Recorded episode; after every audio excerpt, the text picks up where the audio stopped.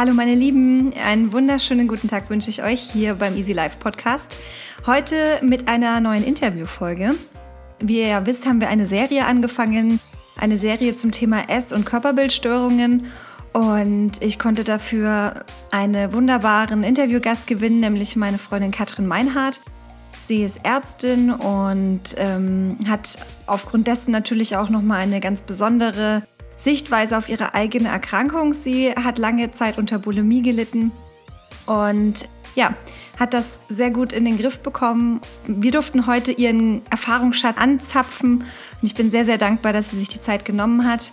Es ist ein sehr warmes und sehr ehrliches Interview geworden und ich hoffe, ihr könnt das ein oder andere rausziehen. Und für alle, die betroffen sind, es soll Hoffnung geben. Es ist nie alles verloren. Es ist jeden Tag, an dem ihr euch dagegen entscheiden könnt und in ein neues Leben gehen könnt. Und dafür möchte ich Mut machen mit, mit diesem Gespräch. Und deshalb wünsche ich euch ganz viel Spaß mit dieser Folge. So, meine Lieben, ich bin heute mit einem ganz, ganz besonderen Gast im Podcast und ich, ich bin ganz froh, dass sie da ist und dass sie sich Zeit genommen hat.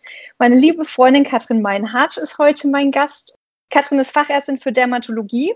Darum soll es aber heute eigentlich nicht gehen, dermatologische Probleme. Es geht vor allem mehr um unseren gemeinsamen Weg, kennen uns aus den frühen Studientagen in Würzburg und haben beide während unseres Studiums und auch späterer Zeit gemerkt, dass wir mit dem Thema Essstörungen ein gemeinsames Thema haben. Und dazu würde ich ja heute gerne ein paar Fragen stellen und ich bin froh, dass sie da ist. Kathi, herzlich willkommen.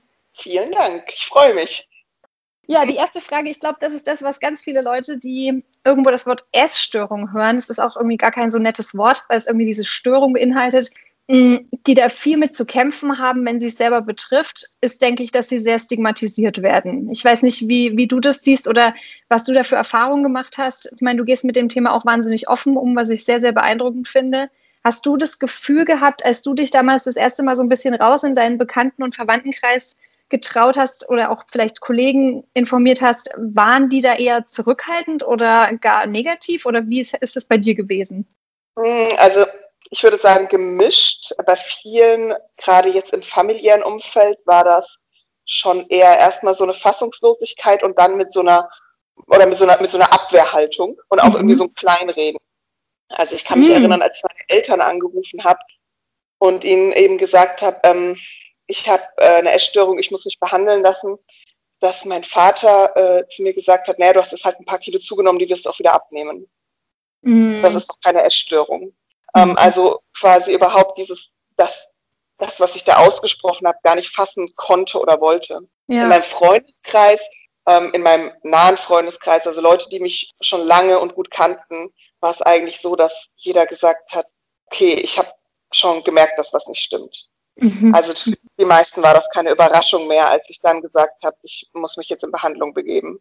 Ja. Äh, und insofern, da ich tatsächlich von Anfang an extrem offen damit umgegangen bin und an, eigentlich auch an keiner Stelle ein Geheimnis darum gemacht habe, mhm. auch auf der Arbeit fiel das eigentlich, also mir insgesamt sehr leicht dann äh, darüber zu sprechen und wurde auch insgesamt sehr gut aufgenommen. Und ja. habe da wenig, wenig blöde Reaktionen erlebt. Ja. ja. Ja, es ist entfesselnd, wenn einer sich hinstellt und einfach das einfach, also das, was so gesellschaftlich als, äh, als Schwäche oder als Makel oder was auch immer bezeichnet wird oder, oder im Prinzip so ein bisschen vertuscht wird, ohne großen Grund. Also wir, wir wissen ja heute, ich glaube, das ist das, das Einfachste und das Beste ist einfach immer ehrlich darüber sprechen zu können, weil man dann diese goldene Brücke auch schlägt und den anderen irgendwie reinholt in diese Thematik. Aber sich eben so hinzustellen und diesen Mut zu haben, zu sagen, ich gehe mit, damit komplett ehrlich und offen um, als du das damals quasi so ähm, mir erzählt hast, ich war echt sehr beeindruckt davon, weil das verlangt schon ja eine gewisse Portion Mut und auch ein Commitment zu sich selber zu sagen, ja, das habe ich und das ist jetzt aber einfach, das, da lasse ich mir jetzt helfen. Ich bin da aber trotzdem sehr zuversichtlich, obwohl es mir gerade nicht gut geht. Also ich fand das damals echt großartig. Bei mir war es äh, so, dass ich halt ähm, das ja sehr lange davor ähm, versteckt habe mhm. und das aber auch von mir selber nicht zugegeben habe, sehr, sehr, sehr lange. Das halt von mir selber auch versucht habe, im Grunde zu verstecken. Also mhm. immer auch irgendwie Ausreden gesucht habe, warum das jetzt, mein Essverhalten jetzt in dem Moment in Ordnung war. Und mhm. als ich aber mir eingestanden habe, okay, du hast jetzt ein Problem und jetzt musst du aufhören, dich dafür zu schämen, sondern du musst das jetzt angehen. In dem Moment ja. ist es eigentlich total leicht gefallen, damit offen umzugehen. Also mir selber gegenüber und anderen Menschen auch gegenüber. Ja. Also hast du das als Befreiung empfunden, die Maskerade vor dir selber aufzugeben quasi? Vollkommen. Ja. ja. Okay. Ja. Wie äußert sich das, deine Essstörung? Also ja, es gibt ja sehr, sehr unterschiedliche Symptome und auch unterschiedliche Bilder, die man da entwickeln kann. Kannst du uns mal ein bisschen reinholen in, die, in diese Entwicklung? Das ist ja ein Prozess. Sowas passiert jetzt nicht von heute auf morgen und dann sagt man, man hat damals so viel gegessen oder ähm, da zu wenig. Ähm, kannst du uns da mal so einen kurzen Abriss geben, wie sich das entwickelt hat und wie so deine Symptomatik war? Ja, also ich meine, anfing das in den frühen Kindheitstagen, würde ich sagen. Ich war einfach eher ein kräftiges Kind, stand immer ganz gut so im Saft wurde auch, also ich glaube, man unterschätzt das manchmal, ähm, was das mit Kindern macht, wenn, wenn man das einem Kind auch immer wieder irgendwie so sagt. Ne? Also ich habe oft gehört, ja. so, hat jetzt aber ordentlich Appetit, du, du isst ja. aber kräftig. Und ähm, ja. Also ich war immer einfach eher ein kräftiges Kind. Ne? Da, auch Lehrer haben mich da durchaus drauf angesprochen. Auch war nicht so gut im Sport und so, aber das war ja klar, weil ich war ja kräftig. Ne? Und ähm, das war was, was mich halt ähm, schon so meine ganze Kindheit und Jugend begleitet hat. Auch schon Ernährungsberatung in der Kindheit, ähm, eine Abnehmkur, als ich zwölf Jahre alt war. Und ähm, also im Grunde war es immer so für mich, ich wusste, okay, ich, ich bin eigentlich zu dick. Und letztlich muss man sagen, dass ich auch zum Abitur hin oder sowas, da, da hatte ich schon auch tatsächlich Übergewicht. Ja, also ich habe schon zehn Kilo zu viel gewogen. Es war jetzt nicht so, dass ich schlank war und nur andere Menschen haben mir eingeredet. Aber ähm, ich war jetzt auch nicht fett. Ja. Einfach ordentlich was auf den Rippen. Und habe aber äh, immer schon dagegen im Grunde angekämpft oder wurde auch dazu angehalten, gegen anzukämpfen, was dagegen zu machen. Mhm. Und ähm, irgendwann habe ich das dann tatsächlich gemacht, da war ich 21. Ähm, da hat eine Freundin von mir ein, so einen Abnehm-Shake getrunken und hat super viel abgenommen. Und ich hatte dann in einem Urlaub ein prägendes Erlebnis, als ein Familienangehöriger zu mir sagte eben, dass ich hässlich und fett bin. Und wow. ähm, das war für mich dann so der Moment, okay, und jetzt zeige ich es allen.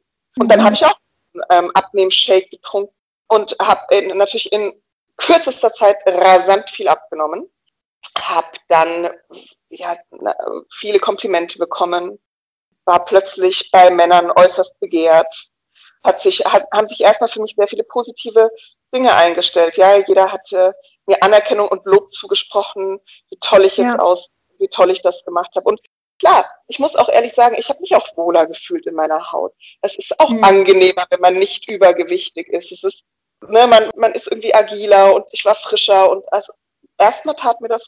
Ja. Und dann war dieser Wunsch da eben das zu halten und auch noch weiter abzunehmen, halt immer schlanker zu werden. Also dann nicht irgendwie nur in Größe 40 zu passen, sondern dann auch in Größe 38 zu passen und dann auch in Größe 36 und dann mhm. auch gewisse Kilogramm, also Ge Gewichtsvorgaben, die ich mir dann selber gesetzt habe. Ich möchte bis dann und dann so und so viel ja. wiegen und das Gewicht muss ich unbedingt halten und dann bin ich und ich bin von Natur aus ein recht perfektionistischer Mensch und ich habe mir dann einfach so in den Kopf gesetzt, okay, das erreiche ich und ja. das dann mit allen Mitteln versucht zu erreichen. Und das ist mir auch mhm. gelungen. Ich habe sehr viel Sport gemacht. Ich habe sehr diszipliniert und sehr gesund gegessen. Ich habe sehr viele Lebensmittel aus meinem Leben gestrichen. Und als ich irgendwann gemerkt habe, oh, es geht nicht mehr so richtig weiter, habe ich dann zum Beispiel mich dazu entschieden, auf ähm, Feiern, wenn ich irgendwo eingeladen war, nur noch vegan zu essen, damit ich keine Torten mehr essen konnte. Mhm. Also habe mir dann selber irgendwie so neue Regeln gesetzt, mhm. die es mir dann vereinfacht haben, noch mehr abzunehmen. Und ja, letztlich ähm, hatte ich halt irgendwann eine Magersucht. Und man muss sagen, dass meine Magersucht nie so auffällig war, weil ich es immer geschafft habe, noch gesund auszusehen. Also darauf habe ich Wert ja. gelegt. Wichtig, nicht dürr und klapprig auszusehen, sondern äh, ich wollte, dass andere mich sehen und denken, wow, die schaut ja gut aus. Ja, ja. Die schaut irgendwie so sportlich und fit aus und ähm, fresh. Ja. Das war mir, darauf habe ich geachtet. Ich habe immer darauf geachtet, dass ich nie krank aussehe. Und das ist mir gelungen. Und deswegen hat lange niemand gemerkt, dass ich eigentlich viel zu wenig esse und viel zu viel Sport mache. Ja. Ja. Inzwischen war es dann so, dass mein, klar, mein Körper auch rebelliert hat, ne, und er wollte was zu essen und dann kamen halt die ersten Essanfälle dazu. Mhm. Einfach alles in mich reinstopfen, was ich halt gefunden habe. Dann wieder mal einen ganzen Tag nichts essen. Und das hat sich dann irgendwann eben, ja, also es ist gar nicht so selten, dass eine Anorexie oder eine Magersucht eben nicht mehr zu halten ist und das ist dann umschlägt. Ja. Das ist dann bei mir passiert. Ja. Nachdem ich die Bulimie ungefähr, oh, ich würde sagen, drei, vier Jahre hatte, vielleicht sogar etwas länger, hat die sich atypisch entwickelt. Das heißt, ich habe keine gegenregulierenden Maßnahmen mehr ergriffen. Und mhm. am Schluss, also zuletzt, äh, war die Form der Essstörung, die ich hatte, ähm, eben nur noch Binge-Eating. Mhm. Das heißt, diese Essanfälle, wo man dann ähm, sehr, sehr viel Kalorien in kurzer Zeit aufnimmt und also ohne sich danach zu erbrechen oder in irgendeiner Art und Weise das Essen abzuführen. Mhm. Genau. Okay. Ich finde das so eine wahnsinnig spannende Geschichte, weil du, du erzählst es heute wahnsinnig offen und frei und äh, du hattest ja in all dieser Zeit die Kontrolle über dieses Verhalten dann doch verloren. Du hast aber, wie du gerade gesagt hast, das immer darauf geachtet, dass du noch gesund aussiehst, also dass du noch Muskeln hast, dass du irgendwie ich sag mal, eine gesunde Hautfarbe, also nicht fahl und unterversorgt aussiehst. Du, du, wolltest nicht, dass dir jemand sagt, Mensch, du isst mal mehr, du schaust irgendwie nicht mehr, du bist nicht mehr gesund. Und du hast ja auch parallel dazu ein medizinisches Studium absolviert. Also du, du hast quasi in der Thematik, also du warst nicht ganz fachfremd in dieser ganzen Geschichte. Und trotzdem war so diese eigene, ähm, also du hast es trotzdem lange Zeit auch vor dir selbst geheim halten können im Prinzip, oder? Genau, ja. das war, war das Interessante. Also ich habe ähm, und ich denke, da kam das halt wieder raus, eben dieser Perfektionismus. Ich habe alles immer aufrechterhalten. Ja? Also ähm, ich habe nie äh, eine eine Vorlesung oder so ausfallen lassen müssen. Ich habe also, ja. ne, ich hab alle Klausuren immer bestanden. Ich habe mein mein ganzes Leben ist weitergelaufen. Also ja. es ähm, hat deswegen sehr lange niemand was gemerkt und deswegen habe ich mir auch sehr lange selber gesagt, es läuft hier alles, du hast ja alles im Griff. Ja. Es, du, du musst du musst dich nicht krank schreiben lassen. Ne? Es ist so. Und du hast dein Studium geschafft, dann irgendwann war ich Assistenzärztin in der Klinik, ja, ich habe meine Nachtdienste da gemacht, ich habe alles hingekriegt. Ja. Sehr anstrengende Jobs auch, ne? Also ich meine, muss man mal sagen, Medizinstudium ist kein Pappenstiel, ähm, auch sehr guten Noten und abgeschlossen und dann, also du bist quasi immer den stringenten Vorzeigeweg gegangen, wenn man das so auf dem Blatt Papier sieht, ne? Und trotzdem hat im Prinzip dein Körper gelitten und irgendwo wahrscheinlich auch deine Seele lange ge geschrien nach Hilfe. Vollkommen. Das ist ja, ja. bei bei Essstörungen sehr häufig, dass das sehr disziplinierte Menschen sind, die auch ja. sehr lange ihr System so aufrechterhalten. Und das habe ich halt gemacht. Und natürlich haben irgendwann zwischendrin mal Leute zu mir gesagt, du bist aber schon sehr schlank geworden, jetzt reicht es aber mal im Abnehmen. Und dann mhm. äh, hatte ich aber natürlich die besten Erklärungen gehabt, warum das jetzt gerade so ist. Ne? Und das hat mir aber auch jeder abgenommen. Also es war nie so, ja. dass jemand zu mir gesagt hat, Kadi, jetzt reich. Ja. Das passt doch bei dir nicht. Nie. Mhm. Und das war wirklich erst ganz am Schluss eigentlich, als nicht mehr zu verheimlichen war im Grunde, dass irgendwas nicht passt. Okay. Also ganz am Schluss, also kurz bevor ich dann im Grunde mich dann selbstständig zu einem Klinikaufenthalt entschieden habe. Ja. Erst mhm. dann ähm, haben Menschen dann so gesagt, okay, wir haben es uns schon gedacht. Und da ja. war ich bestimmt schon ja, sieben, acht Jahre wirklich krank, also richtig krank. Ja. ja. Richtig krank, ja. Und äh, sag mal, beschreib mal diesen Moment, wo es dann gekippt ist, wo es nicht mehr zu verheimlichen war. Und du beschreibst es quasi, du hast erst vor dir selber das zugeben müssen und dann war es nach außen relativ leicht. Mhm. Das steigert sich und irgendwann ist es dann, kommt es zu so einem Punkt, wo man nicht mehr zurück kann. Kannst du uns da mal ein bisschen reinholen, wie das war? Was waren ja. so deine inneren Gedanken, deine Gefühle und diese innere Welt? Ich glaube, die, äh, innerlich war das gar nicht so viel bei mir, weil es hat, ich war eigentlich schon lange äh, in der Depression, ne? Und das hat sich irgendwie, ja. naja, war, war für mich alles gleich. Aber es gab so auslösende Momente, in denen ich gemerkt habe, jetzt geht's nicht mehr weiter. Und zwar war das eben genau zu der Zeit, als ich einfach sehr viele Nachtdienste gemacht habe. Mhm. Und es gab in dem ein Schwesternzimmer gab es so eine Schublade, da waren Kekse drin für Patienten, die nachmittags dann ihren Kaffee serviert bekommen haben. Und da haben die immer so einen Keks dazu bekommen. Mhm immer wenn ich Nachtdienst hatte, bin ich an diese Keksschublade und habe mir 50 Kekse oder so genommen und habe die dann halt gegessen. Mhm. Und habe jedes Mal in diesen Nachtdiensten massive Verdauungsprobleme bekommen, Übelkeit, mhm. so schlimm, dass ich dann den Tag darauf, also am nächsten Tag hatte ich dann immer frei, diese Tage immer komplett im Bett verbringen musste. Mhm. Und ähm, irgendwann war, war das so schlimm, dass ich nicht nur einen Tag im Bett verbringen musste, sondern dass ich dann mich den Tag danach tatsächlich krank melden musste, weil es mir so körperlich so, so schlecht ging. Okay. Und diese Situationen haben zugenommen. Also diese Nachtdienste waren für mich der maximale Trigger und diese Nachtdienste wurden immer schlimmer. Mhm. Immer schlimmer. Aber ich musste diese Nachtdienste ja machen. Ja. Und ähm, ich habe irgendwann gemerkt, ich, ich schaff's nicht mehr da raus. Ich, ich, ich komme da nicht mehr raus. Also es war dann eben für mich dieser Punkt, okay, ich kann, jetzt bin ich wirklich an einem Punkt, an dem ich mein normales Leben nicht mehr weiterführen kann. Mhm. Und ähm, das führte dann so weit, dass ich, dadurch, dass ich einen Arztausweis habe, kann ich mir ja aus der Apotheke selber sämtliche Medikamente holen, die ich haben möchte. Und dann ja. habe ich mir Appetitzügler geholt, weil ich gehofft habe, dass ich dadurch eben diese Nachtdienste besser überstehe. Und das hat natürlich nicht geholfen. Mhm. Und ähm, dann habe ich zu mir selber gesagt, okay, jetzt reicht es. Jetzt ja. komme ich da nicht mehr raus. Ja. Und dann bin ich zu meiner ähm, Psychiaterin, also ich war die ganze Zeit schon in therapeutischer Behandlung, eben einfach auch aufgrund von meiner Depression. Ja. Und dann bin ich zu meiner Psychiaterin und habe gesagt, ähm, ich muss was machen, also ich muss in die Klinik. Ich habe dann direkt gesagt, ich möchte stationär in eine Klinik. Mhm. Also rausnehmen aus diesem Trigger. Genau. genau. Mhm. Und das war kurz vor Weihnachten. Und dann hat sie zu mir gesagt, schaffen Sie es noch über die Weihnachtsfeiertage allein daheim oder soll ich die Notfall einweisen? Und ich gesagt, nein, ich schaffe das noch. Und dann ähm, bin ich dann Anfang Januar, genau, bin, bin ich dann stationär in eine Klinik gegangen. Ja. Mhm. Und hast auch deinen Kollegen quasi gleich gesagt, äh, dass du dich in Behandlung begibst? Also das war deinem Arbeitgeber sofort, also hast du es transparent gemacht? Ja, genau. Als ich dann den Termin hatte, ähm, meine Psychiaterin hat mich krank geschrieben und ich habe dann den Termin bekommen für die stationäre Aufnahme.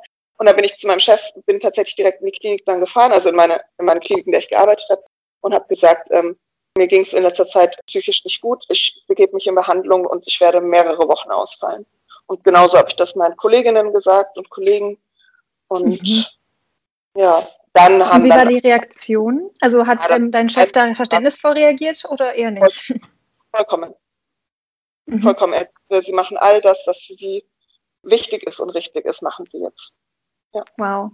Ja, also mit Sicherheit ist es auch ein großer Teil einfach deine Klarheit gewesen. Deine ja. Klarheit, ähm, ich nehme das selbst in die Hand, ich trage dafür Verantwortung und mache jetzt das. Und das ist auch überhaupt kein Stigma in irgendeiner Art und Weise, sondern das, ich bin da ganz klar darüber. Und ich glaube, dann hilft es auch Menschen darauf, leicht zu reagieren, aber trotzdem auch schon auch eine sehr positive Reaktion, dass sie da sofort gesagt haben, äh, machen Sie das, nehmen Sie sich da die Zeit. Ja, sehr gut. Ich wusste ja auch, dass das dass sie, also was mir ja aufgrund meiner langjährigen Erfahrung eben mit Therapie auch, ähm, dass die Arbeit nach den Klinikaufenthalten nicht aufhören würde und dass ich danach auch vielleicht immer wieder mal Probleme haben werde oder dass mein Essverhalten auch vielleicht auffallen wird oder dass, ne, dass es irgendwelche Konflikte gibt oder ich vielleicht doch noch mal zwischendrin krankgeschrieben bin und deswegen dachte ich, was bringt es denn jetzt, wenn ich ein Geheimnis darum mache? Ich ja. spiele jetzt mit den Karten darin kann, kann mein Chef adäquat reagieren, dann können meine Kollegen adäquat reagieren und meine Kolleginnen. Und letztlich war es so. Es hat, haben alle durchweg sehr gut und positiv reagiert. Ich habe all das bekommen, was ich wollte. Also ich dann auch, als ich die Wiedereingliederung gemacht habe, mein Chef hat bei allen gesagt, machen das so, wie Sie das wollen, sagen Sie, in welchem Bereich Sie eingesetzt werden wollen und so. Also es war wirklich die beste Entscheidung, da einfach ganz offen zu sein. Mhm. Ja, auf alle Fälle. Also sehr, sehr stark. Wie ging es dann weiter? Du bist dann in einer Klinik. Wie viele Wochen warst du dort? Ich war zwölf Wochen dort. Mhm. Und war das eine Klinik, die sich jetzt speziell auf Essstörungen konzentriert oder, oder anders gefragt, ist es etwas gewesen? Wie hast du das in der Therapie wahrgenommen? Du war, hattest schon quasi Erfahrungen mit Depressionen hat man sich da ganzheitlich dein, dein Leben und deine Problematik angeschaut und die dann quasi in den richtigen Stellen unter die Arme gegriffen? Oder war das sehr konzentriert auf das Essverhalten, sehr praxisorientiert? Vielleicht kannst du uns da mal einen Einblick geben, weil ich glaube, viele Menschen haben überhaupt keine Vorstellung, wie man das angeht oder was man dann da macht. Also es war sehr, ich muss sagen, ich fand das sehr ganzheitlich. Es war schon eine Klinik, die unter anderem auf Essstörungen spezialisiert ist, mhm. ähm, auf Essstörungen, Depressionen und so ähm, vor allem auch emotional instabile Persönlichkeitsstörungen. Und nachdem das alles so zu dem Zeitpunkt auch ganz gut auf mich zutraf, war das für mich ideal, weil alle Bereiche, die mir Probleme bereitet haben, abgedeckt wurden. Ja. Das heißt, ähm, meine Essstörung, meine Depression, aber eben auch meine anderen Problematiken mit, also man, man sagt ja immer so ein bisschen so abfällig, so Borderline-Störungen, ne? Ja. Aber im Grunde einfach verschiedene Aspekte aus diesem ja. Bereich. Das traf alles auf mich zu und das wurde alles abgedeckt. Das war sehr gut für mich. Natürlich gibt es äh, andere psychiatrische äh, Erkrankungen, die vielleicht jetzt exakt in der Klinik, in der ich war, nicht so gut behandelt worden wären. Aber für mich war es halt ideal, weil wirklich alles abgedeckt wurde. Und im Grunde habe ich da einfach ganz verschiedene ja, Gruppen ähm, gehabt, mhm. verschiedene Therapieformen, sowohl Einzeltherapie als auch Gruppentherapie, als auch verschiedene so ja, äh, Expositionsübungen und so weiter. Also es war wirklich von allem etwas dabei. Es war den ganzen Tag immer volles Programm, mhm. aber eben aus verschiedensten Feldern. Und das fand ich sehr gelungen. Mhm. Und es hat sich auch schnell Besserung bei dir eingestellt in diesen zwölf Wochen oder würdest du sagen, dass die eigentliche Besserung erst nach der Klinik kam? Klinik ist ja auch so eine Bubble. Da, da, da begibst du dich dann in diese Blase und bist auch irgendwo etwas beschützt, weil verschiedenste Dinge einfach mit mit viel Aufmerksamkeit und auch ähm, Gesellschaft sozusagen begangen werden. Und die meisten Menschen, die in Klinikaufenthalten irgendwann mal waren, sagen dann so, die eigentliche Arbeit fängt dann erst hinterher an, wenn du wieder zu Hause bist. Ja. Wie hast du das empfunden? Also tatsächlich war das so, dass in der Klinik war alles top, ja. Da ging es mir richtig gut, da habe ich richtig, richtig aufgeblüht. Mhm. Das, ich kann sagen, es hat mir richtig Spaß dort gemacht. Also ich wäre gerne noch länger geblieben und das ist ja auch häufig so, dass viele Leute bei so einem Klinikaufenthalt, dass es denen richtig gut geht, ne? Und dann danach stürzen die nochmal total ab. Ganz so war es bei mir nicht, aber letztlich muss ich sagen, dass ich danach schon wieder Probleme entwickelt habe. Das hielt sich ganz gut über einige Monate und dann ähm, habe ich aber gemerkt, dass es erneut zu Problemen gab, sodass ich dann für das Jahr drauf direkt für Januar nochmal ähm, einen Klinikaufenthalt hatte. Ja. Mhm. Nochmal über zehn Wochen und da dann aber nicht mehr stationär, sondern eben teilstationär. Das heißt, im, im Grunde, ich habe daheim geschlafen und bin halt immer früh in die Klinik und nachmittags wieder nach Hause. Mhm. Also das gibt es auch, dass man das quasi, dass man das auch mitgestalten kann, in welcher Art und Weise man so einen Klinikaufenthalt. Genau. Ich glaube, es gibt auch tatsächlich genau dieses teilstationär oder komplett. Und ähm, waren das dieselbe Klinik oder war das eine andere Klinik? Das war dieselbe Klinik und ähm, das Gute war, dass ich hatte da auch die gleiche Einzeltherapeutin in dem Jahr davor und deswegen konnten wir dann da relativ gut anknüpfen, einfach an dem, was wir eben im Jahr davor schon erarbeitet hatten. Das ja. war wirklich sehr von Vorteil dann. Mhm. So seitdem sind ja auch wieder einige Jahre vergangen. Und du mhm. hast jetzt auch diese ganzen Erfahrungen, die du da gesammelt hast und die, diese Denkmuster, die man dann einfach verändert während so einem therapeutischen Prozess, jetzt auch lange Zeit quasi im, im, im Leben etablieren und umsetzen können. Wie haben sich die bis heute verändert? Also wie würdest du heute dein Essverhalten beschreiben und spürst du diese alten Trigger noch, wenn, wenn quasi etwas passiert, was dich traurig werden lässt oder, oder vielleicht äh, irgendwas dir misslingt? Hast du das Gefühl, da ist jetzt die Tür, ich könnte durchgehen, aber ich habe gelernt, es nicht zu tun oder sind die Türen komplett weg? Wie, wie ist das für dich heute? Nee, also die Trigger, die sind absolut noch da. Ich glaube, da darf man sich auch nicht vormachen, dass die schnell verschwinden werden. Mein Essverhalten ist normal, mhm. ähm, aber es gibt Dinge, die triggern mich nach wie vor maximal. Bei mir mhm. war es selten so, dass für mich ein Trigger war, ähm, eine emotionale Situation oder eine Stresssituation oder so. Für mich sind Trigger tatsächlich ganz konkret bestimmte Lebensmittel. Mhm. Das war schon immer so, wenn ich zum Beispiel angefangen habe, irgendetwas Süßes zu essen. Ich habe einfach immer gerne süße Sachen gegessen und dann konnte ich nicht aufhören, das zu essen. Und mhm. das Problem war bei mir immer, ich habe dem dann halt nachgegeben, aber habe dann die Kontrolle verloren. So. Und ich habe für mich irgendwann einfach selber herausgefunden, es gibt Dinge, die sollte ich einfach vermeiden. Die verbiete ich mir nicht, aber da weiß ich, es ist schwierig für mich, die zu essen. Ich ja. schaffe das einfach nicht gut, da Maß zu halten. Ja. So, also es gibt Leute zum Beispiel, die, die ähm, machen eine Packung Chips auf, ja, und äh, die essen die ganze Packung und könnten noch zwei weitere essen, ohne dass ihnen schlecht wird, einfach weil sie das so, so lecker finden.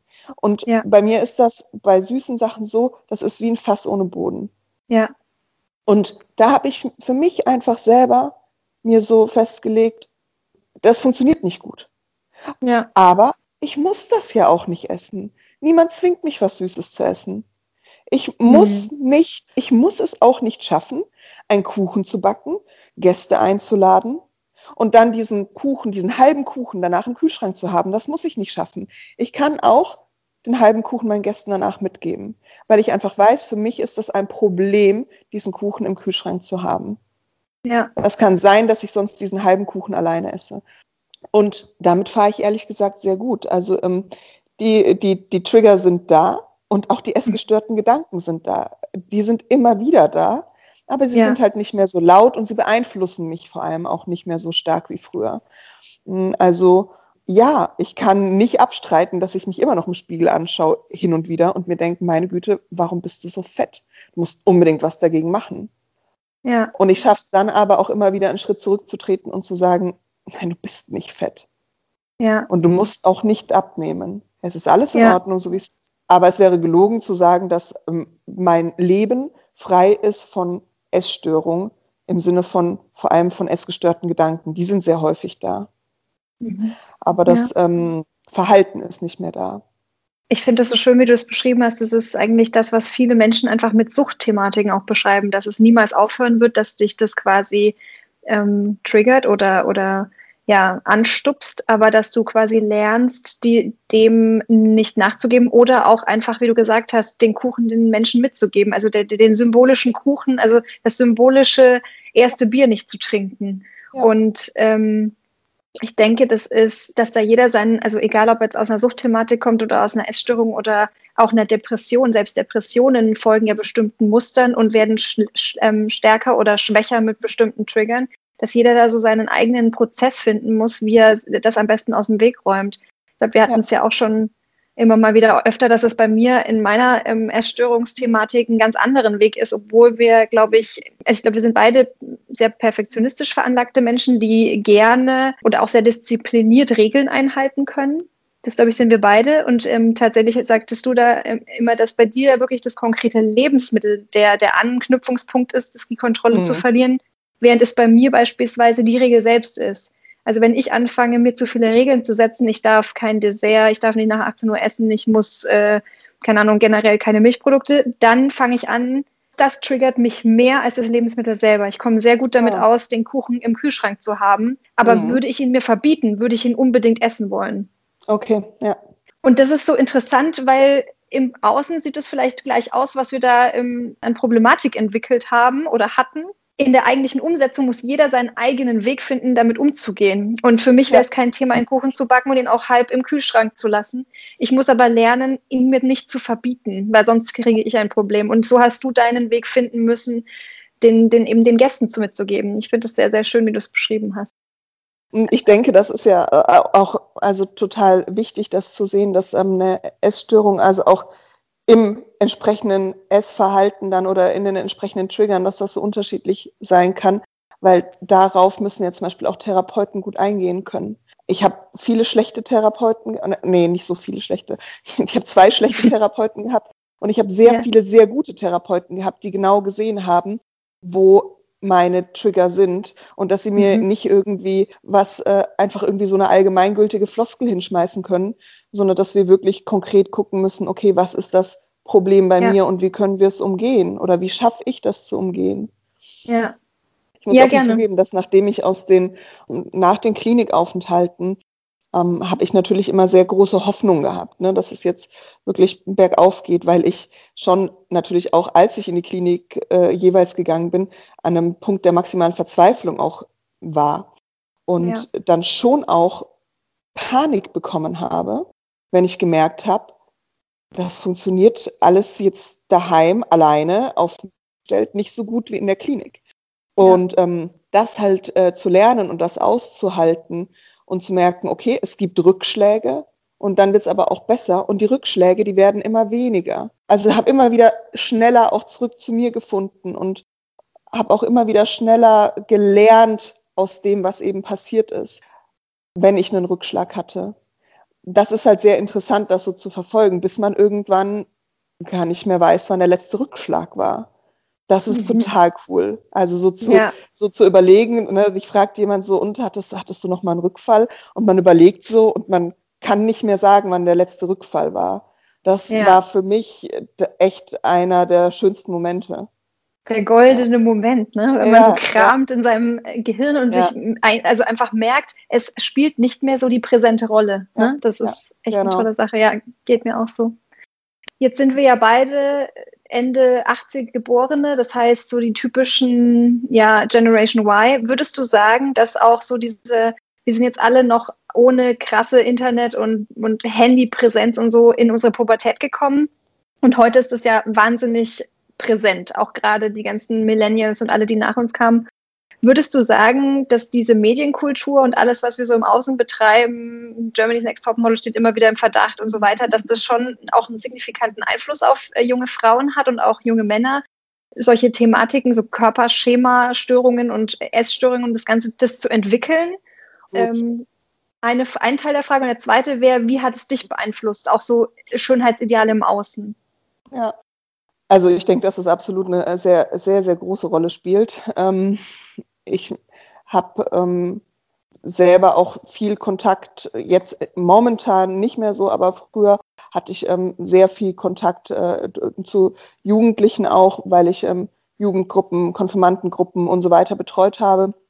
Auch als ich eben schon äh, Ende 20 war noch und ähm, habe das da auch mitbekommen, wie sehr die sich äh, beeinflussen lassen, ja, durch diese Medien und bekomme es jetzt auch immer wieder so äh, durch zum Beispiel Freunde mit, die schon vielleicht zehn Jahre älter sind als ich, schon Kinder ja. haben, die in der Pubertät sind, wo tatsächlich die Essstörungen dadurch angefangen haben, dass sie irgendeinem Ideal nachgeeifert haben.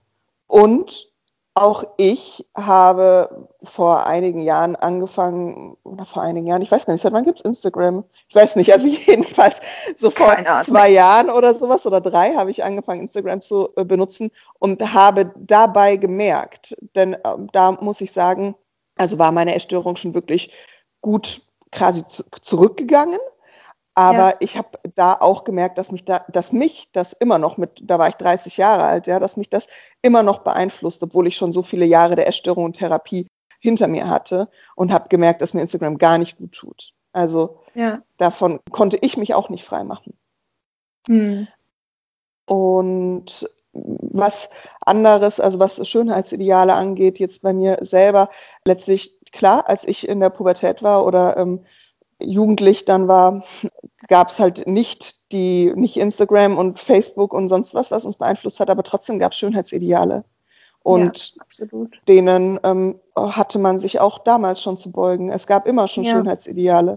Gerade mir ja als Jugendlicher schon gesagt, irgendwie, du, du ja. solltest so und so aussehen. Oder es wurde mir vermittelt. Und nicht nur von irgendwelchen ähm, anderen Jugendlichen um mich rum, ja, die irgendwie was an mir auszusetzen hatten, sondern wie ich vorhin schon sagte, auch Lehrer, ja, ja. die Und mir Eltern. im Grunde, ja. ja. die mir im Grunde gesagt haben, so, also so wie du aussiehst, ähm, ist das nicht richtig. Ich glaube, das ist ja der Ursprung dieser Problematik, ist ja ein, du gehörst nicht dazu, du bist anders und du bist nicht richtig so, wie du einfach mhm. bist. Mhm. Und als Kind ist man ja selbst man lernt ja von Erwachsenen oder von den ja, Bezugspersonen der näheren Umgebung, wie, wie, wie die Familie ist, wie die Familie äh, Bewegung und diesen ganzen, äh, mit diesen ganzen Regulationsmechanismen umgeht. Und dann, ich meine, dort hat man die ersten Erfahrungen und auch vielleicht verarbeitet die ersten Abgrenzungen von anderen Kindern oder von anderen Erwachsenen. Wie sind deine Eltern damit so umgegangen? Und würdest du heute, ich glaube, wir dürfen verraten, dass du schwanger bist, du bist bald selber ein Elternteil. Wie würdest du das heute gerne mitgeben, deinem Kind ein, ein, ein gesundes Bewusstsein für seinen eigenen Körper zu entwickeln? Also so retrospektiv, was war gut und was war eher nicht so gut? Was würdest du mhm. heute gerne anders mitgeben? Ich glaube, was ich wichtig finde, ist einem Kind zu vermitteln, egal wie es aussieht und egal wie viel es wiegt, es wird geliebt. Und die Liebe ist an keine Kondition geknüpft. Ja. Wenn mein Kind den perfekten BMI hat, ja, also dann wird es nicht mehr geliebt von mir, ähm, wenn es von diesem BMI, als wenn es von dem BMI abweicht. Das ja. ist, glaube ich, sehr wichtig. Ja. Und ich glaube, bei manchen Dingen, also ich denke mir jetzt so in der Retrospektive bei mir selber, ich habe ja vorhin gesagt, ich war schon moppelig, ich war nicht, war nicht schlank, ich hatte auch etwas Übergewicht und ich glaube, vielleicht hätte mir man damals einfach ein bisschen Zeit lassen sollen. Also ich hatte mit, mit zwölf, habe ich ja gesagt, musste ich zu so einer Abnehmkur gehen. Ja. Und ich glaube, vielleicht wäre es einfach gut gewesen, zu sagen, okay, das Kind ist jetzt in der Pubertät, wir geben ihr mal noch ein paar Jahre. Vielleicht stellt sich das von selber ein, vielleicht findet sie eine Sportart, die ihr Spaß macht, vielleicht ja. regelt sich das von alleine, weil ich hatte sieben Kilo Übergewicht. Und das wäre mhm. vielleicht was gewesen, was sich von alleine auch gelegt hätte. Aber da war ein großer Druck da, dass ich jetzt wiegen ja. sollte, wie der Arzt vorgibt. Ja. Mhm. Mhm.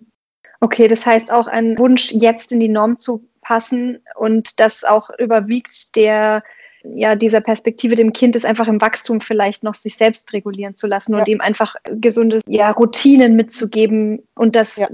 Sport einfach ein, ein, Zeichen von Lebendigkeit und Gesundheit ist und es dazu mehr zu motivieren, als sein genau. Essensverhalten zu regulieren. Ja. Genau. Und deine Kinder in Zukunft sollte sich da in die Richtung was entwickeln, dann wäre das eher das, was den Weg, den du gehen würdest zu sagen. Ich glaube, hey. das, genau, also ich glaube, dass das auch äh, gerade das, was du sagtest mit gesund, also Bewegung und und Spaß eben auch an Sport zum Beispiel und sowas, das hatte ich früher nicht. Ja, für mich war halt ja. ähm, Sport immer mit was total Schrecklichem verbunden, weil ich halt schlecht war auch darin.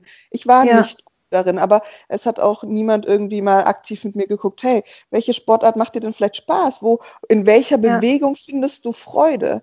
Und ich glaube, ja. dass es total essentiell ist, was ich jetzt für mich zum Beispiel gefunden habe. Eine Sportart, die mir wahnsinnig großen Spaß macht und ähm, ja. ich deshalb gerne Sport mache. Aber mhm. ich glaube, sowas muss man halt auch mit einem Kind dann vielleicht suchen, wenn man merkt, okay, das Kind hat an, an keine Freude an Sport und so und muss man halt auf das Kind zugehen und sagen, okay, jetzt gucken wir mal gemeinsam, welche Bewegung kann dir Spaß machen. Ja, ja das finde ich schön. Ja. Und zwar, du bist schwanger. Wie, wie ja. ist es jetzt mit dem Essverhalten in der Schwangerschaft? Das würde ich mich jetzt nochmal so in ganz kurzen, kleinen Ausblick noch interessieren, weil das natürlich nochmal eine neue Dynamik in deinem Körper auch ja. ausmacht. Hat es dein, also hat die Schwangerschaft dein Essverhalten beeinflusst? Ja, äh, es ist total witzig. Ich hatte irgendwann einen Frauenarzttermin und habe meiner Frauenärztin erzählt, dass ich eine Essstörung habe. Also da hatte ich die Essstörung noch und habe gesagt, ich mache mir total Sorgen, wie das mal sein wird, wenn ich schwanger bin. Mhm. Ähm, was das mit dem Kind macht und was das mit mir macht und so weiter. Und dann sagte sie, warten Sie mal ab, Ihre Essstörung wird sich in der Schwangerschaft legen. Das erledigt sich von alleine.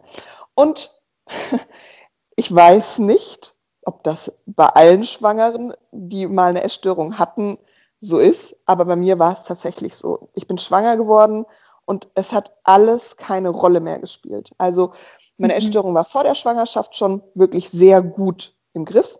Schon davor mhm. hatte ich lange tatsächlich keine Rückfälle mehr, aber ich hatte doch durchaus häufig noch eben sehr essgestörte Gedanken und ich bin schwanger geworden und das war alles wie weggeblasen. Ähm, ich habe ja vorhin von meinen Triggern erzählt, auch von, von Süßigkeiten und so. Ähm, ich habe in der Schwangerschaft überhaupt gar kein Verlangen, etwas Süßes zu essen, gar nicht. Und wenn ich etwas Süßes esse, dann esse ich vielleicht, was weiß ich, mal so zwei Stückchen Schokolade und dann bin ich vollkommen zufrieden damit. Und dann triggert mich das nicht. Und ich denke nicht irgendwie so, oh, ich möchte jetzt die ganze Tafel essen und am liebsten noch fünf weitere oder am liebsten noch zehn weitere, sondern es ist irgendwie so, es ist halt, als wäre das nie da gewesen. Das ist super spannend. Ich bin mhm. ehrlich gesagt sehr gespannt, wie es nach der Schwangerschaft äh, dann sein wird, ja, ob sich das dann äh, wieder ändert oder ob das so bleibt. Aber was, ähm, aber was die Essstörung angeht, ähm, muss ich sagen, also das äh, ist die Schwangerschaft wirklich für mich ein Hochgenuss sozusagen, weil es eine vollkommen essstörungsfreie Zeit ist. Ja, wow. vollkommen essstörungsfrei. Ja. Und das ist natürlich glaub, super, super, super, super, Das ist schon schön. stark. Ja, absolut. Du hast wie ein, ein, eine Auszeit auch von diesen ganzen ja. Knöpfen bekommen, die, die man drücken kann. Also ich, das, das bringt mich jetzt auch nochmal dazu, denn vielleicht im Nachhinein, vielleicht drehen wir auch nochmal ein Update, wenn irgendwann dein Kind vielleicht ein, zwei Jahre alt ist ja, und du quasi retrospektiv dazu auch noch was sagen kannst und ich äh, fange mal an zu lesen. Vielleicht gibt es dazu auch Studien, das finde ich super interessant. Ja. Auch danke, dass du uns da nochmal einen Einblick gegeben hast. Das hätte ich jetzt gar nicht gedacht, das ist total spannend. Das möchte ich kurz noch einwerfen. Das Einzige, ja. was mir schon ein bisschen Probleme bereitet hat, war, als der Bauch deutlich anfing zu wachsen, als, als man wirklich dann sah, dass ich schwanger bin. Man hat sehr spät gesehen, dass ich schwanger bin. Aber als man das dann wirklich sah, da hatte ich schon Probleme einfach mit dieser körperlichen Veränderung. Aber ich glaube, Probleme mit der körperlichen Veränderung haben viele Frauen am Anfang ja. der, der Schwangerschaft. Das geht, glaube ich, nicht nur essgestörten Personen so, sondern einfach, dass der Körper sich verändert, dass der Körper weicher wird, dass der Bauch wächst, dass der Busen wächst. Ja, ich glaube, ja. das ist bei vielen Schwangeren erstmal so, boah, okay, das ist jetzt schon eine, eine Veränderung, die heftig ist einfach. Mhm. Genau. Also das, ja. da, das, da, davon möchte ich mich nicht frei machen. Ja, das hat mir schon auch ähm, zwischendurch Probleme bereitet. Aber ja, ansonsten. Aber wahrscheinlich nicht nur du, sondern auch wahrscheinlich sämtliche ja. anderen Schwangeren. Also ich kenne selten genau. Schwangere, die einfach sagen, hey, jetzt irgendwie 10 oder 12 Kilo mehr mit mir rumzutragen, ist einfach, cool. äh, wie, wie, ist eigentlich kein Thema. Ja, ja, ja. ja. genau. Vielleicht eine letzte Frage, wenn jemand jetzt diesen Podcast zuhört und sagt, hey, ich, also so, ich habe jetzt gerade eine leise Ahnung, dass vielleicht bei mir auch was nicht ganz stimmt oder ich einfach mir nicht sicher bin, ob was stimmt. Was würdest du Leuten empfehlen, wie sie damit umgehen? Gibt es irgendwie Tools oder Mentoren oder Dinge, die dir geholfen haben, so auf deinem Erkenntnisprozess, die du weitergeben kannst? Ich finde es insofern ein bisschen schwierig, weil ich glaube, es hängt davon ab, wem man sich anvertrauen kann, also wo man ein gutes Gefühl hat und was man ja. so für ein Umfeld hat. Ich hatte zum Beispiel damals einen wahnsinnig guten Hausarzt, zu dem mhm. bin ich gegangen und habe gesagt, ich glaube, ich habe eine Essstörung, ich weiß nicht, wie ich weiter vorgehen soll. Und dann hat er ja. zu mir gesagt, okay, ich würde ähm, Ihnen vorschlagen, Sie gehen, äh, ich war dann damals in der Uniklinik, da hatte ich so ein Gespräch quasi, ähm, wo das so ein bisschen analysiert wurde, ob das tatsächlich auf mich zutrifft. Ne? Habe ich wirklich eine Essstörung? Dann wurde mir eben ein Psychiater vermittelt oder eine Psychiaterin. Und ähm, so hat das so seinen Lauf genommen. Da hatte ich halt einen total guten Ansprechpartner. Aber mhm. diesen Hausarzt, den kannte ich davor schon seit ein paar Jahren und ich war zufrieden mit dem und ich wusste auch, dass das so jemand ist, da, dahin kann ich mich wenden. Und mhm. ich finde, das ist manchmal eigentlich gar keine dumme Idee, wenn man sich unsicher ist, was man machen soll, zum Hausarzt zu gehen und zu sagen, also ich weiß ehrlich gesagt nicht, was ich machen soll. Ich weiß auch nicht, wie jetzt der Weg ist. Ich glaube, ich bräuchte vielleicht eine Therapie oder Hilfe oder so, aber keine Ahnung, wie geht das? Also wie komme ich dazu? Mhm. So ja. weiß man ja auch nicht, wenn man noch nie eine Therapie gemacht hat, weil das ist ja auch manchmal Klar. gar nicht so leicht, so an den Therapieplatz ja. zum Beispiel zu kommen. Ja. ja klar, wenn man jetzt weiß, in meinem Umfeld ist jemand, der hatte mal eine Essstörung oder der war mal in Behandlung und das ist jemand, also eine Person, der ich vertraue, dann kann man sich natürlich auch getrost an diese Person wenden und fragen, hey, wie war das bei dir? Wie mhm. bist du da vorgegangen? Hast du da irgendwelche Tipps für mich? Was äh, Bücher oder Literatur angeht, finde ich, ist das immer schwierig. Ich habe ähm, damals da auch einiges gelesen und bin da leider an einigen Stellen wirklich auf die schiefe Bahn geraten und habe da versucht, mich halt auch zwischendurch zeitweise selber zu therapieren oder halt mhm. da ähm, ja irgendwas zu verbessern und habe es eigentlich schlimmer gemacht dadurch. Und mhm. deswegen bin ich da, was das angeht, sehr zurückhaltend irgendwie mit Empfehlungen, weil es halt für mich persönlich überhaupt nichts gebracht hat. Mhm. Mm, und ansonsten ich habe dann auch, als klar war, dass ich eben in eine Klinik gehe, habe ich ganz stumpf gegoogelt und habe geschaut, welche Kliniken, in denen man eine Essstörung behandeln lassen kann, gibt es in der Stadt, mhm. in der ich gewohnt habe. Und habe mir verschiedene Erfahrungsberichte dazu durchgelesen, das Angebot der Kliniken angeschaut und habe mich dann halt für eine Klinik entschieden. Einfach ja. nachdem ich gründlich recherchiert habe, was sagt mir dazu? Also ich wusste zum Beispiel so, ich kann nichts damit anfangen, irgendwie mit einer Kunst- und Gesangstherapie. Das wusste ich, dass mir das nicht liegt, dass ich das nicht machen möchte. Ich möchte lieber ja. was anderes machen. Ja, das heißt also der Aufruf, sich da wirklich so diesen Prozess anzugehen, den Weg zu gehen und auch auf dem Weg zu gucken, was funktioniert, was funktioniert nicht und wer ja. kann mir da ein Ohr oder auch eine, eine helfende Hand reichen, aber auch einfach getrost wirklich fragen, googeln und sich selbst schlau machen und diese Verantwortung übernehmen für den eigenen Genesungsprozess. Ja, Ich glaube, ja. das ist wichtig. Also man muss da schon Verantwortung übernehmen. Und ich meine, es gibt ähm, Punkte, also es gibt Leute, die sind an einem Punkt einer Essstörung, die schaffen das nicht mehr, sich selber da ja. Hilfe zu suchen. Ja, da, darüber müssen wir gar nicht sprechen. Aber wenn man das schafft und denkt, okay, ich, ich möchte jetzt was machen und ich muss jetzt was machen, dann kann man ja auch verschiedene Sachen ausprobieren. Das heißt nicht, dass man einen, wie gesagt, ich hatte auch Therapie, also gerade dann, bevor ich in die Klinik gegangen bin, hatte ich eine Therapeutin, die hat mir überhaupt nicht getaugt. Und es ist auch in Ordnung. Es ist auch in Ordnung ja. zu sagen, diesen Therapeuten komme ich nicht klar und damit funktioniert das nicht. Ich muss was anderes probieren. Absolut. Ja. Und auch, also wozu ich auch immer ermutigen möchte, ist, wenn man mit einem Therapeuten nicht klarkommt oder wenn irgendwas nicht gut passt oder sowas, dann kann man das dem Therapeuten sagen. Ja. Ich habe häufig mal nach einer Therapiestunde einem Therapeuten auch gesagt, ehrlich gesagt, letzte Woche, was sie da gesagt haben oder was wir da gemacht haben, das hat mir nicht zugesagt oder das hat mir nicht gepasst oder das hat mich irritiert oder also da auch ja. ein Feedback geben, ja, auch wenn man sich nicht wohlfühlt. Ich meine, der Therapeut kann nicht auf dich eingehen und kann das nicht für dich besser machen, ja. wenn du nicht sagst, wie du das findest. Mhm. Ich glaube, diesen Mut zu entwickeln, das ist ja auch ein ganz eigener Teil in diesem Prozess. Also Absolut. Also egal, ob man jetzt aus der Essstörungsthematik kommt oder aus einer Depression oder aus irgendeiner Art Persönlichkeitsstörung oder was auch immer. Es ist ja eigentlich ein irgendwo Leiden, Seele, Körper, Geist, alles zusammen und das ist ein Teil des Problems, dass man sich eben gerade oft selber nicht helfen kann und nicht gut verbalisieren kann, was einem nicht passt. Aber genau das ist auch Teil der Linderung. Also wenn man das ja. schafft zu überwinden und zu sagen, hey, hör mal zu, ähm, ich glaube, wir hatten jetzt fünf Stunden und ich kann mir jetzt besser einen Reim drauf machen, wohin die Reise geht, aber ich glaube, wir zwei können dann nicht zusammenarbeiten, ja. weil mir das nicht so ja. zusagt. Ja, dann ist das doch auch fein. Dann ist es auch, glaube ich, für einen Therapeuten, dann, dann muss der eigentlich die, die Größe in seinem Beruf stand und auch als Mensch haben, zu sagen, ja, super, toll, ja. danke. Und oh, jeder, der das also eher nicht glaube, tut, eher Alarm.